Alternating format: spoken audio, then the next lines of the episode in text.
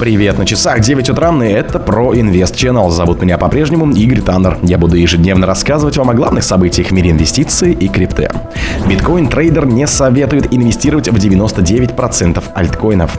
Биржа откроет услугу по стейкингу криптовалюты.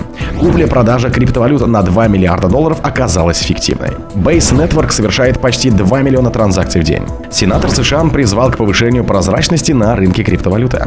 Создатель WorldCoin потратит 4,8 8 миллионов долларов на образование в Кении. Спонсор подкаста Глаз Бога. Глаз Бога это самый подробный и удобный бот пробива людей, их соцсетей и автомобилей в Телеграме. Биткоин-трейдер не советует инвестировать в 99% альткоинов. Известный биткоин-трейдер Crypto Feras советует своим подписчикам не вкладывать средства в давно выпущенные монеты. По его убеждению, большинство альтернативных криптовалют, а это 99,99%, ,99%, не выдерживают более одного рыночного цикла. Доверие заслуживает лишь главная крипта – биткоин. Кроме того, Феррас подчеркнул траекторию, типичную для альткоинов на начальном этапе команды проектов. Венчурные капиталисты и влиятельные инвесторы часто накапливают монеты, чтобы позже продать их розничным инвесторам. Именно таким образом в процессе первого цикла формируется конец их ценового ценового ралли. Второй цикл Ферроса характеризует как отскок эхо, поддержанный в первую очередь неопытными розничными инвесторами, которые как раз не располагают большими средствами. Предрастижение Ферраса стало напоминанием о присущей рынку криптовалюты волатильности и рисках, особенно применительно к давно выпущенным альткоинам. В октябре прошлого года 12 100 криптовалют практически прекратили торговую деятельность. Эта информация собрана в сотрудничестве с платформой Nomics. Технически их нельзя назвать ни мертвыми, ни живыми, поэтому они вошли в категорию монет зомби. Биржа откроет услугу по стейкингу крипты. Борс Штутгарт Digital, подразделение Штутгартской фондовой биржи, специализируется на крипте. Планирует в следующем году представить застрахованную услугу по стейкингу криптовалюты. Борс Штутгарт Digital расширила свое партнерство с Мюнхенской Регрупп, глобальным поставщиком решений по перестрахованию, первичному страхованию и рискам, связанным со страхованием. Об этом уведомили в пресс-релизе компании. Сотрудничество между Борс Штутгарт Digital и Мюнхенской Регрупп знаменует собой значительный шаг на пути к повышению безопасности безопасности и надежности услуг по стейкингу в Европе. Партнеры намерены предложить комплексное, полностью застрахованное решение, которое могло бы установить новый стандарт безопасности на европейском рынке. Это еще один пример того, как хорошо зарекомендовавшие себя финансовые учреждения наращивают свои возможности в сфере криптовалют по мере того, как индустрия цифровых активов развивается и все больше переплетается с традиционными инвестиционными услугами. Купля-продажа криптовалют на 2 миллиарда долларов оказалась фиктивной. Исследовательская компания Solidus Lab выяснила, что на долю ВОЖ трейдинга пришлось 2 миллиарда объемов торгов криптовалютами на децентрализованных биржах. Сотрудники Solidus Labs проанализировали данные примерно 30 тысяч пулов и установили, что на 67% из них велась фиктивная торговля. Сумма совершенных подозрительных сделок достигала 16% от общей стоимости проданных цифровых активов, что составляет около 2 миллиардов долларов.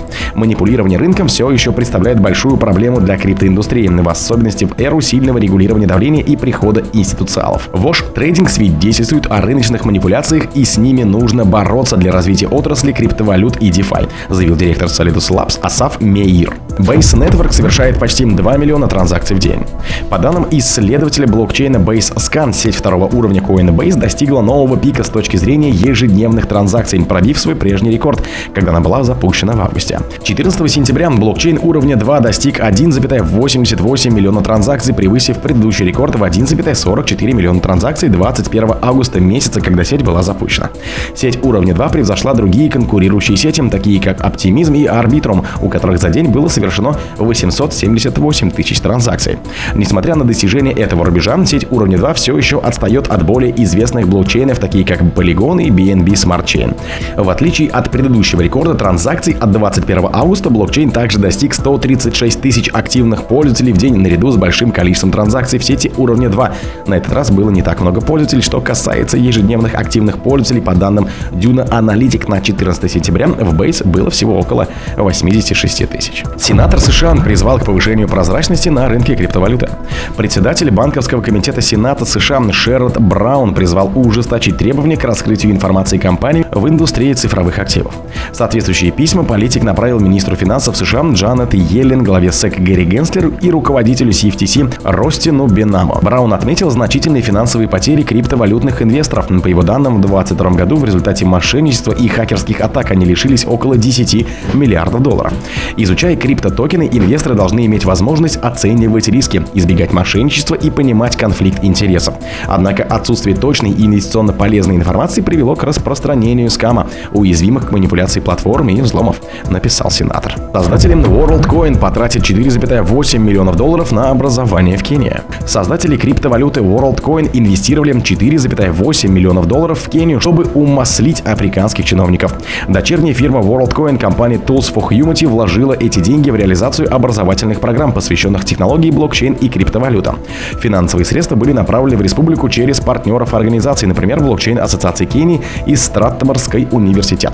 В начале августа, через неделю после запуска проекта, WorldCoin власти Кении приказали стартапу приостановить работу в стране. Правительство сформировало состоящий из 15 человек комитет для расследования деятельности учреждения. А один из кенийских законодателей назвал сотрудников WorldCoin членами банды, которые пытаются заполучить информацию о молодежи. О других событиях, но в это же время не пропустите. У микрофона был Игорь Таннер. Пока.